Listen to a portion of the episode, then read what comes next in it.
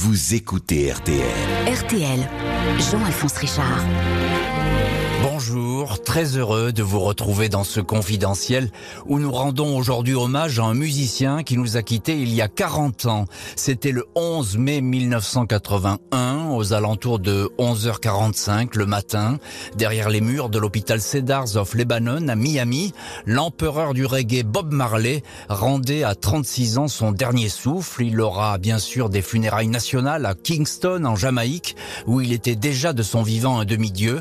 C'est cette brève mais qui semble encore aujourd'hui éternelle, c'est cette existence, celle du porte-drapeau d'une toute nouvelle musique, celle de la première superstar du tiers-monde, que je vais vous raconter aujourd'hui. Entre reggae, révolte, marijuana et mysticisme, les amours et les colères d'un homme qui jouait pour Jah, le dieu des Rastas. Confidentiel Bob Marley, c'est tout de suite sur RTL. RTL. Confidentiel. Robert Nesta Marley. Bob Marley n'est pas allé longtemps à l'école. Il aimait répéter qu'il n'avait aucune éducation, mais de l'inspiration.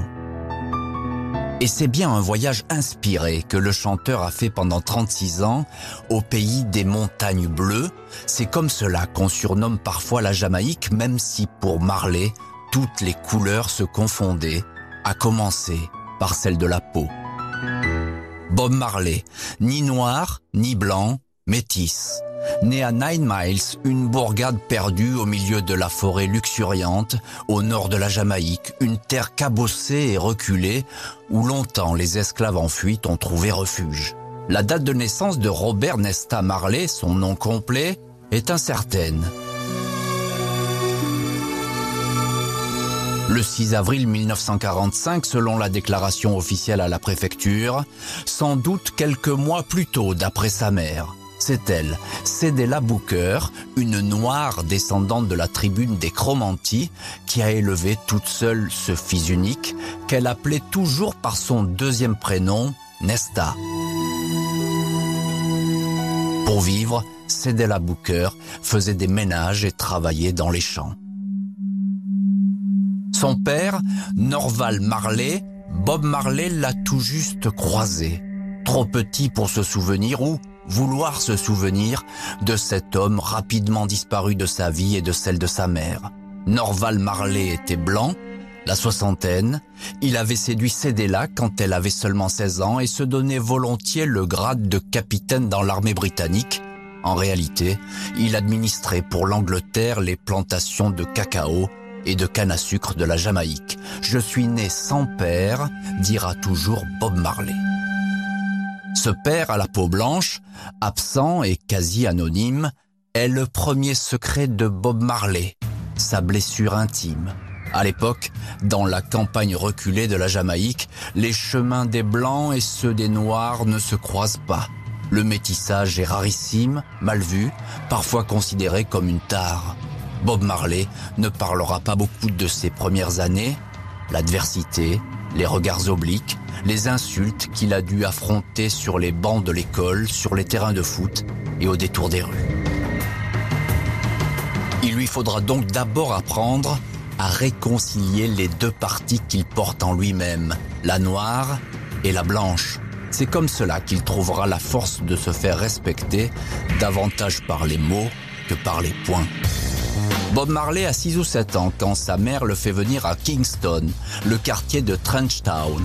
Elle travaille désormais dans la capitale jamaïcaine comme serveuse de bar.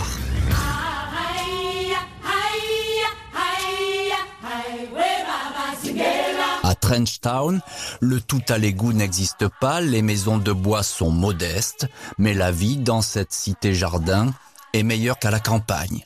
Trenchtown n'a rien d'un bidonville, pas encore un ghetto, c'est un quartier plutôt tranquille, même si les mauvais garçons, les bandes, commencent à y semer le désordre. Comme ce gang qui se fait appeler les Rude Boys et que fréquente Bob Marley.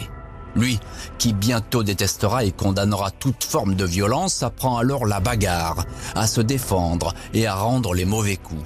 Marley n'est pas un gros gabarit, maigre et élancé, mais il sait se faire respecter.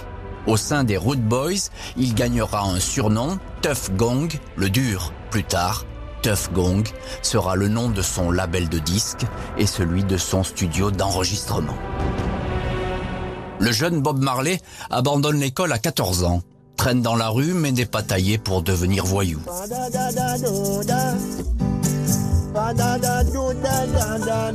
Il n'a que deux passions, le foot où il excelle et la musique. C'est l'époque où Kingston, bercé par la mélodie locale, le manteau,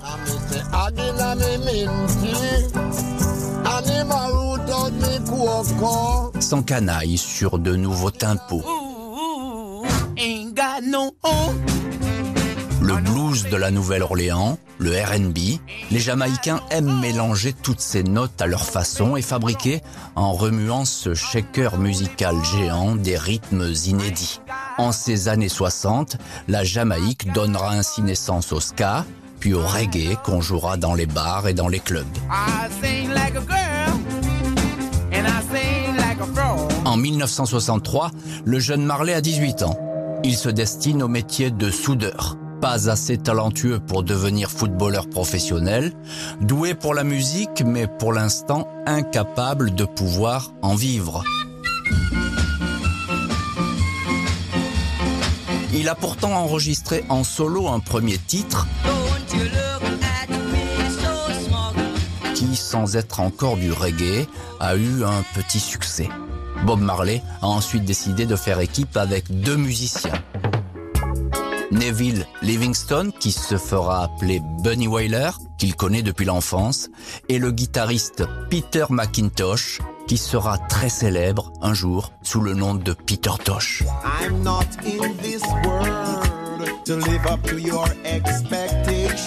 Après quelques changements, le groupe s'appellera finalement les Wailers. En dialecte jamaïcain, c'est ainsi qu'on appelle les âmes qui souffrent derrière les murs du ghetto.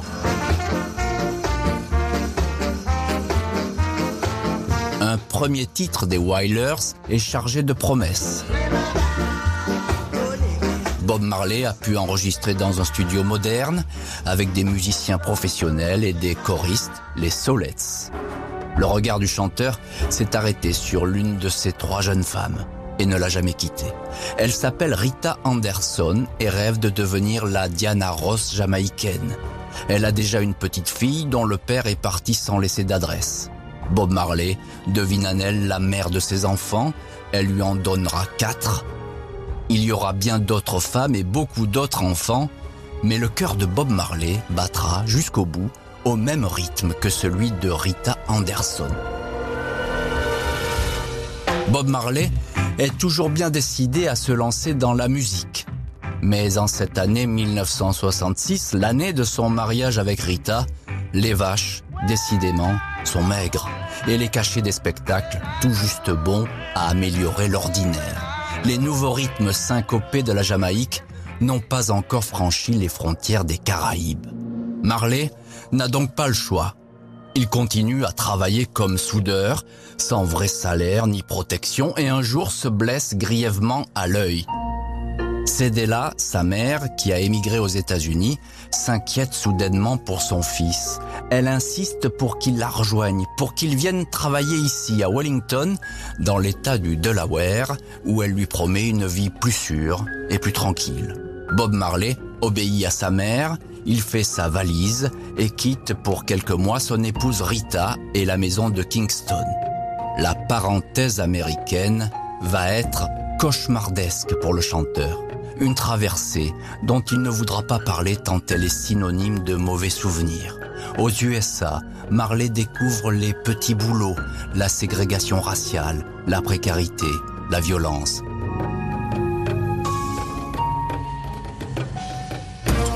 Il survit en travaillant à la chaîne à l'usine Chrysler, puis dans un laboratoire de chimie, empoche quelques dollars comme gardien de nuit dans un hôtel miteux.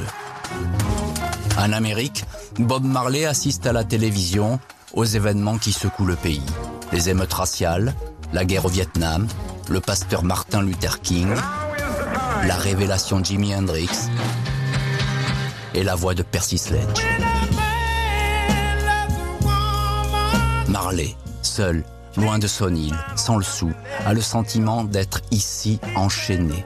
Dès qu'il aura économisé assez d'argent, jure-t-il, il retournera à Kingston pour y créer sa propre maison de disques et vivre enfin de sa musique.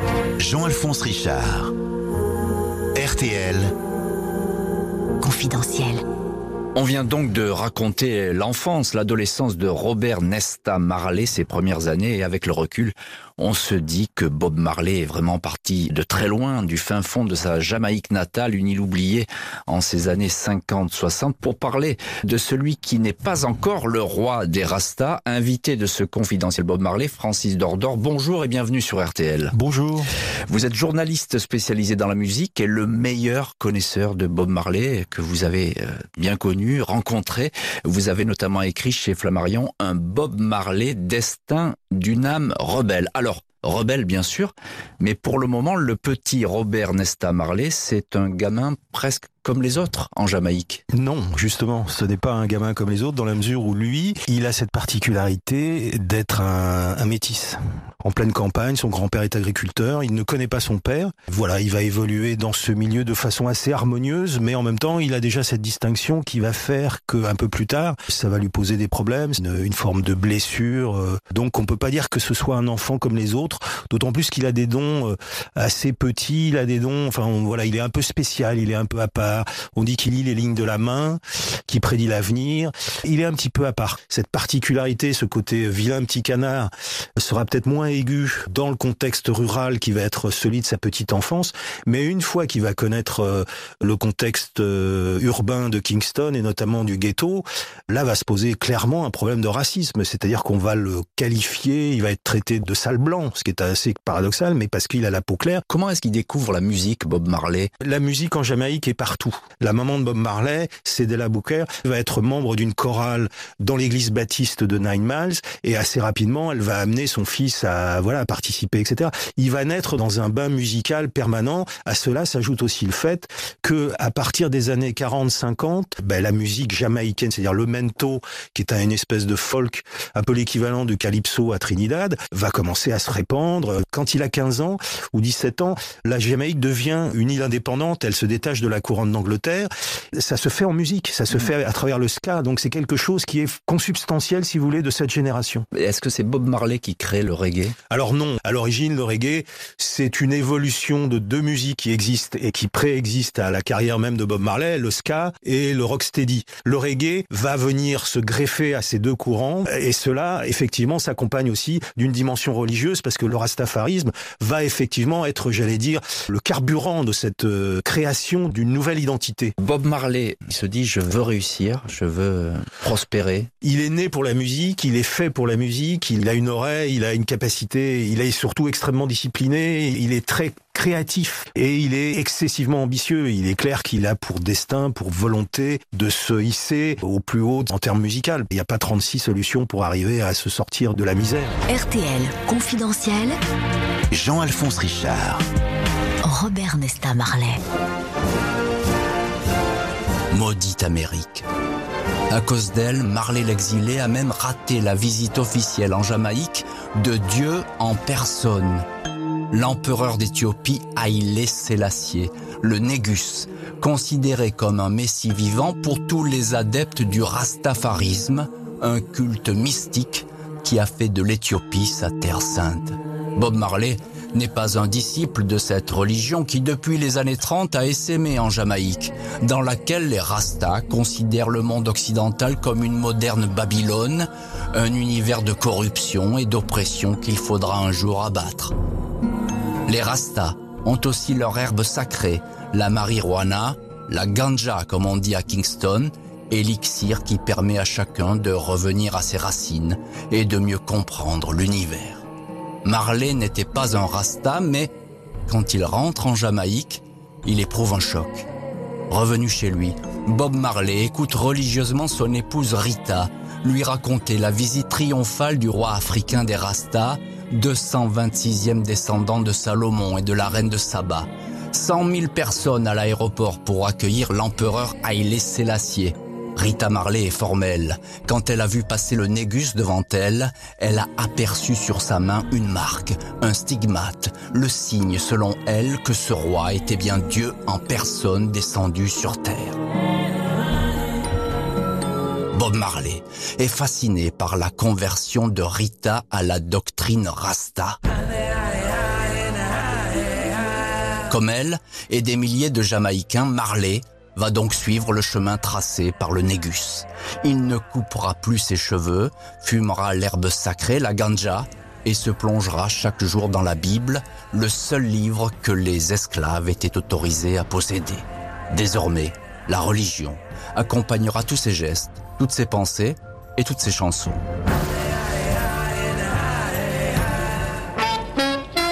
Cette fin des années 60, Marley et les Wailers s'emparent du reggae.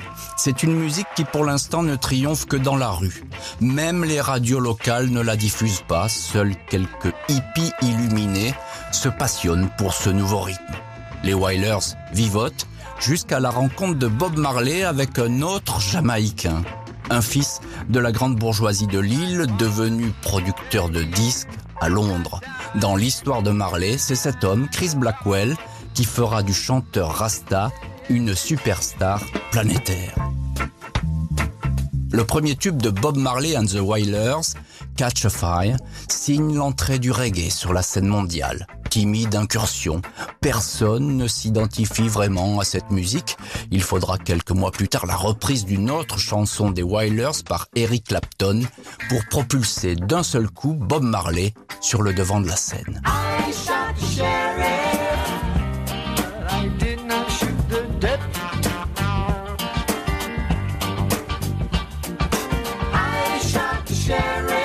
Bob Marley, célèbre du jour au lendemain. Le public découvre alors une star pas vraiment comme les autres. Plutôt que de venir à Londres ou à New York, où toute la pop a élu domicile, Marley est resté sur son île. À Kingston, où il s'est acheté une grande maison au numéro 56 de Hop Road, le quartier bourgeois.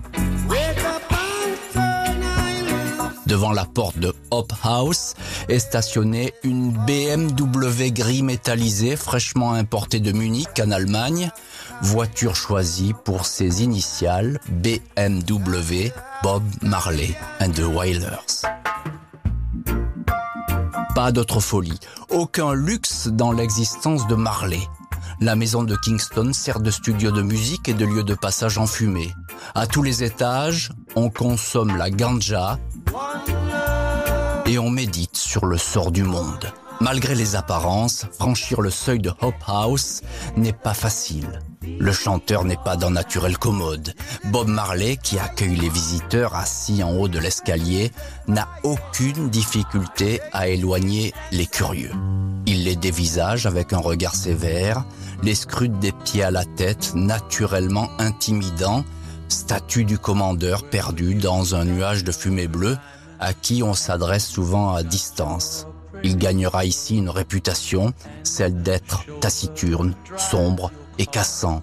Il refusera souvent les visites, même celles des célébrités.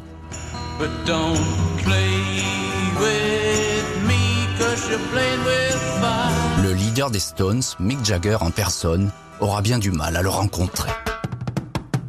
Sous ce masque froid, Bob Marley se protège-t-il de l'agitation qui l'entoure, de ce monde extérieur qui le guette, l'envie et le courtise depuis qu'il vend des millions de disques? Redoute-t-il cette célébrité venue d'Occident?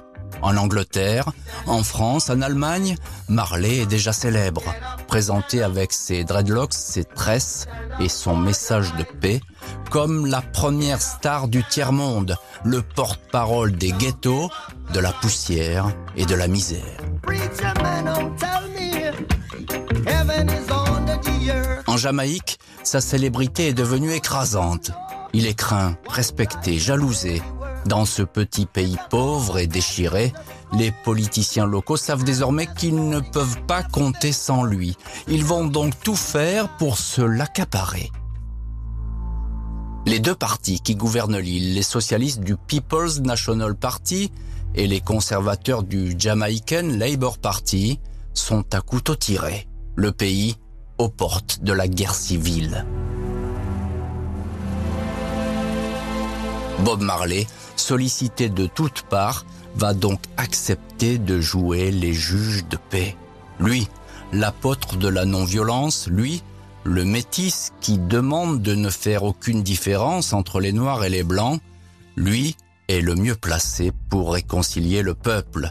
Pour apaiser les esprits, Marley accepte de donner un concert géant à Kingston. Il a toujours été persuadé que la musique pouvait changer le cours du temps et le cœur des hommes.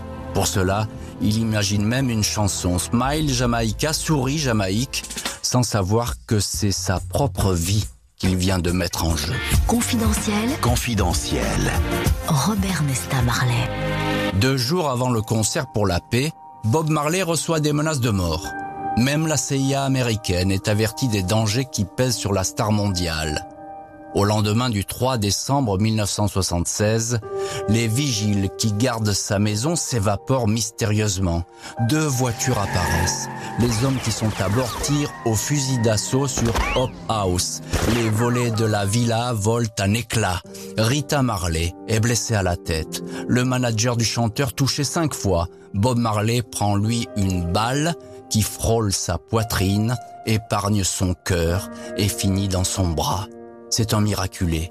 Marley racontera plus tard avoir échappé à la mort grâce à la protection de l'empereur des croyants, Sa Majesté Haïlé Sélassié. Personne ne retrouvera ceux qui ont voulu l'assassiner. Deux jours après la fusillade, Bob Marley monte sur scène. Joue avec son bras bandé, chante Smile Jamaica et ôte sa chemise pour montrer ses blessures. Le Rasta s'efforce de sourire, mais à la fin du concert, il disparaît. On ne le reverra plus. Quelques heures plus tard, il quittera la Jamaïque plongé dans l'obscurité et la peur. Marley reviendra chez lui quelques mois plus tard pour à nouveau chanter pour la paix, mais une nouvelle fois il échouera.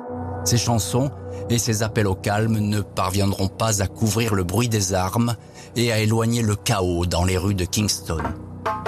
Bob Marley ne montrera rien, mais il sera désemparé par cet échec, vivant cet abandon comme la pire des blessures, une tristesse infinie qu'il ne parviendra jamais à surmonter.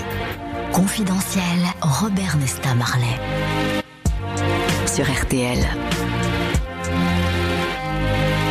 Marley devenu, avec euh, toute une série de tubes, une star mondiale, avec cette musique nouvelle, le reggae, qui résonne désormais sur la planète entière. Toujours avec nous dans le studio RTL pour ce confidentiel Bob Marley, Francis Dordor. Vous qui avez passé beaucoup de temps avec Marley, comment a-t-il vécu ses premières années de célébrité? Alors c'est assez particulier parce que moi je l'ai connu en 1975 et c'est pas encore la superstar universelle qui va être dans les années qui suivent. Mais en 75, il commence à intéresser, il fait la une des journaux euh, en Angleterre. Je vais le rencontrer effectivement à la faveur d'un concert qui donne au Lyceum. Et là, c'est véritablement toute la presse internationale est, réunie. Et donc, le lendemain de ce concert extraordinaire, il y a une conférence de presse. C'est un peu un ovni, là. C'est un peu un alien complet, Bob Marley. Il mm. sort du ghetto, il parle un anglais qui est extrêmement difficile à comprendre. Il a les dreadlocks, on n'a jamais vu ça. Il a une forme de décontraction. Il est lunaire. Il, il sent que les choses commencent à prendre, mais il n'est pas encore dans cette espèce de rouleau compresseur qui va être sa célébrité après, le fait qu'il va devenir une star absolument euh, mondiale sur les cinq continents. Donc il va connaître ça, mais ça va prendre un certain temps, ce n'est pas immédiat. Hein. Alors pas de Marley sans Rasta. Bob Marley, le mystique, comment cela se traduisait-il de manière très concrète dans la vie de tous les jours? Bah Déjà, euh, il ne se déplaçait jamais sans sa Bible. Il commençait par la Genèse, il finissait par la, le dernier livre du Nouveau Testament, l'évangile de Jean. Et donc quand il avait terminé, il recommençait. Donc il était complètement immergé dans les textes bibliques. De toute façon, chez les Rastas, il faut bien dire une chose, un Rasta, il ne lit pas la Bible comme nous, on peut lire la Bible. Eux, ils lisent la Bible comme le journal. Tout ce qui structure la pensée de Bob Marley, elle vient de là. Elle vient du fait que ce sont des gens déracinés, ce sont des gens qui ont été enlevés, qui ont été mis en esclavage et qui n'attendent qu'une chose, c'est la rédemption et le retour à la terre promise. La généalogie de David, enfin ceux qui sont dans la Bible, des personnages bibliques, etc. Et dont est issu Haïlé Sélassié. Moi, j'ai fait des interviews de Bob Marley où il avait le portrait d'Haïlé Sélassié à côté. Alors on a raconté dans ce confidentiel Bob Marley la fameuse fusillade où il est blessé. Et est-ce qu'on peut dire que la Jamaïque lui a tourné le dos à partir de ce moment-là? Non, la Jamaïque ne lui a jamais tourné le dos. Il y a eu euh, de sa part euh, plutôt une forme de blessure profonde, parce que moi je l'ai connu à ces deux périodes-là. Marley, qui était encore un jeune euh, aspirant star, je l'ai revu après l'attentat et c'était plus le même. Il y avait une sorte de voile, une sorte d'assombrissement, quelque chose qui était tombé sur ses yeux. Il avait plus la même relation, enfin c'était différent et je pense que ça l'a beaucoup beaucoup. Maintenant on peut pas dire que la Jamaïque se soit de se lui ait tourné le dos, ça c'est pas vrai. Confidentiel. Jean-Alphonse Richard sur RTL. Bob Marley a bel et bien le cœur brisé. Il n'arrive pas à comprendre comment des armes ont pu se retourner contre lui, lui le messager de la paix. Voici donc venu pour lui le temps de l'exil.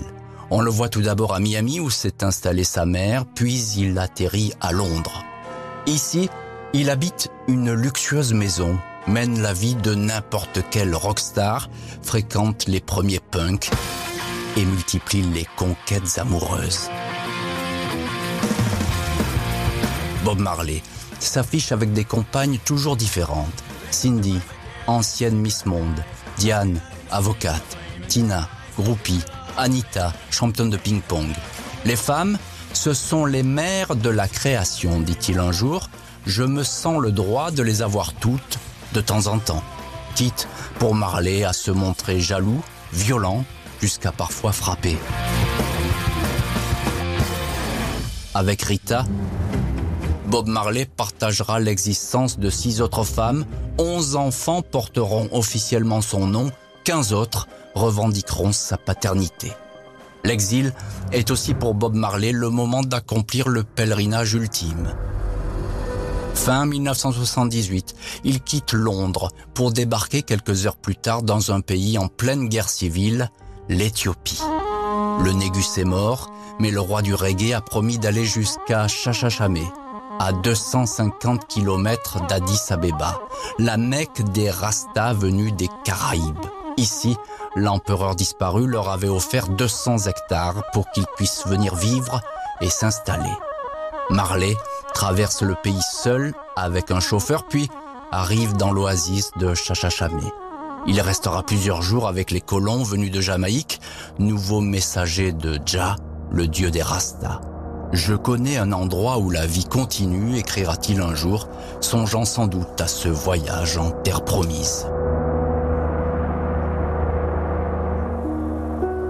Quand il quitte l'Éthiopie, Bob Marley est déjà malade aucun signe visible de ce cancer qui a pourtant commencé à prospérer. Trois ans auparavant, il s'est blessé à l'orteil droit en jouant au foot. Il ne s'est pas fait soigner et a laissé la plaie cicatriser. Puis il s'est de nouveau blessé au même endroit quelques mois avant le voyage en Éthiopie. C'était en mai 1977 à Paris. Un coup violent reçu sur son pied lors d'un match de foot improvisé. Cette fois, la lacération est profonde. L'entaille ne se referme pas. Marley boite lourdement. À Londres, un médecin est inquiet. Il recommande une amputation car la consultation a révélé des cellules cancéreuses. Marley refuse. À Rita, qui le supplie de se faire soigner, il répond Comment pourrais-je remonter sur scène avec un orteil en moins? Le public n'a pas envie de voir un estropié. Bob Marley ne veut pas croire qu'il pourrait être mortel. Jah, le dieu des Rastas, veille sur lui. Mais son corps se déglingue.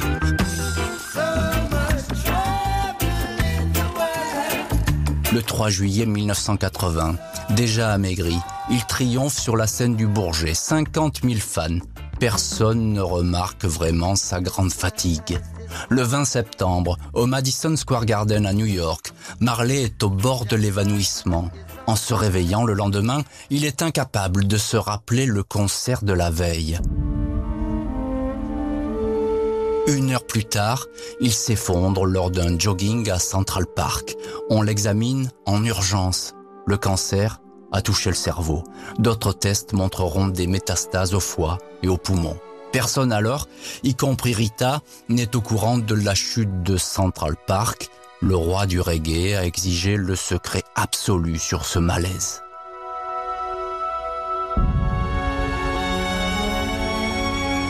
Bob Marley n'a alors plus que quelques semaines à vivre.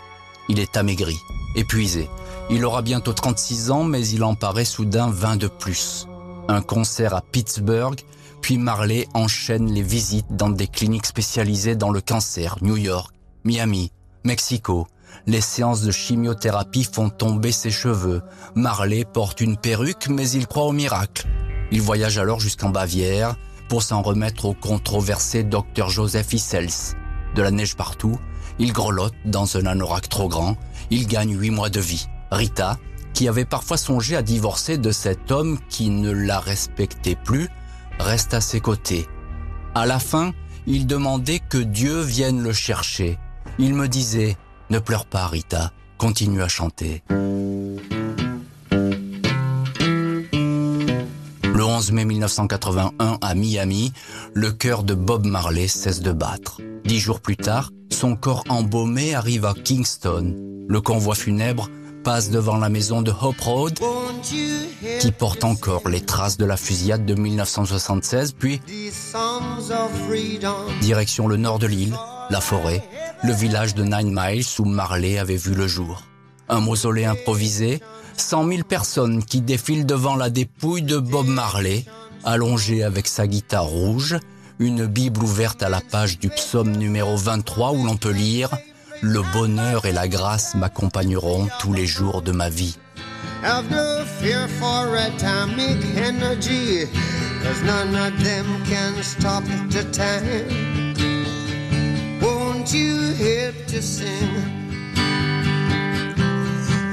Songs of freedom?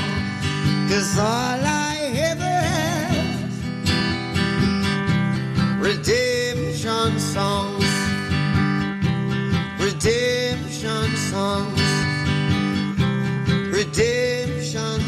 Cet après-midi-là, un chœur d'écoliers reprendra la balade que Bob Marley aimait fredonner dans la montagne jamaïcaine et où il demandait au monde de sécher ses larmes. Jean-Alphonse Richard, Confidentiel. RTL. Voilà donc pour euh, la vie, les rêves, les croyances, la maladie et la mort de Bob Marley dans ce confidentiel qui lui est consacré sur RTL. Francis Dordor, vous qui avez bien connu Marley, l'avez fréquenté, on a le sentiment que les 15 dernières années de sa vie, peut-être les 20 dernières années, c'est un exil permanent. Oui, mais on pourrait dire même que toute sa vie, c'est un exil. Son père, il ne le connaît pas, donc il est un peu exilé, si vous voulez, d'une part de lui-même. Sa mère va l'abandonner à certains moments parce qu'économiquement, il faut qu'elle travaille. Ça va être en permanence un- une sorte de rupture affective. Et puis, il y a effectivement l'exil qui englobe tous les exils, ce besoin de retour à l'Afrique qui revient dans les chansons constamment, Exodus, euh, enfin bon, il y a ça aussi, ça fait partie de cette même démarche. La maladie va l'emporter. Il va y avoir à Paris d'ailleurs ce fameux match de foot. Je crois que vous étiez là. auquel oui, oui, je jouais avec lui, je jouais avec Bob euh, dans son équipe pendant ce match qui s'est joué près de la Tour Eiffel, en face de l'hôtel euh, Hilton Suffren. Match pendant lequel il va être effectivement blessé, à- il va jouer qu'une mi-temps puisqu'il va être euh, percuté, et, il va être blessé à un, un orteil. C'est le début effectivement de la fin puisque là en l'occurrence c'est à suite à cette blessure que son cancer va être détecté. Comment est-il Bob Marley face à la maladie? Est-ce que vous le voyez à ce Alors je l'ai vu un an avant sa mort et c'est plus le même. Là déjà, je mets une semaine à le rencontrer, c'est-à-dire que pendant une semaine, on me disait non, il est pas là, il est pas là, mais et quand je le vois, ça va durer euh, une demi-heure et c'est plus le même. Il est très cassant, très amer. Il y a une forme d'amertume qui ressort. Il y a quelque chose que je ne maîtrise pas parce que personne n'est au courant. Tout ça a été tenu secret. Il va pas bien et pourtant il continue à à faire. Il va faire cette dernière tournée et il va passer au Bourget. Il est encore porté par la mission, mais quand vous le rencontrez, il y a quand même quelque chose qui s'est éteint. Sans Bob Marley, est-ce que le reggae aurait existé? Ah, ça c'est ce jeu Joker. Difficile question. Je ne sais pas parce qu'en en, en dehors de Bob Marley, il y a quand même eu Jimmy Cliff. Alors certes, c'est pas aussi euh, voilà, il y a eu d'autres artistes, euh, Mais le reggae n'aurait jamais eu sans doute l'audience internationale que cette musique a. Quel est l'héritage de Bob Marley aujourd'hui? C'est difficile à embrasser. Musicalement, je me souviens d'une époque où, euh, après mes premiers voyages, il y a 15 jours, il y a quelqu'un qui frappe à ma porte et j'ouvre et je tombe sur Bernard Lavillier. Et il va en Jamaïque, je lui file les plans, etc. Il va enregistrer euh, Stand Up de Ghetto, qui a été un de ses mm. plus grands succès. La même année, Gainsbourg y était aussi. Donc, si vous voulez, la euh, police, qui est un groupe de trois blancs anglais, etc., ils vont en faire un truc. Autant le blues a imprégné absolument toutes les musiques des années 60, 70, etc. Le reggae, ça a eu la même influence, c'est-à-dire que ça s'est diffusé comme ça, souterrainement. Le reggae est partout. Après, d'un point de vue politique, spirituel, etc., je pense que Bob Marley, avec Oum Kalsoum, c'est la seule personne qui relie Jérusalem Est et Jérusalem Ouest, les Arabes de Jérusalem et les Juifs de Jérusalem. Ça, c'est peut-être aussi symboliquement quelque chose de définitif. Merci beaucoup, Francis Dordor, de nous avoir parlé avec autant de passion de Bob Marley. Je rappelle le titre de votre livre, Bob Marley, le dernier prophète. Merci à l'équipe de l'émission, Justine Vignot à la préparation, François Touchard à la réalisation. La semaine prochaine, un confidentiel inédit. Bernard Madoff, le plus grand escroc de la finance comme vous ne le connaissez pas. Vous écoutez RTL.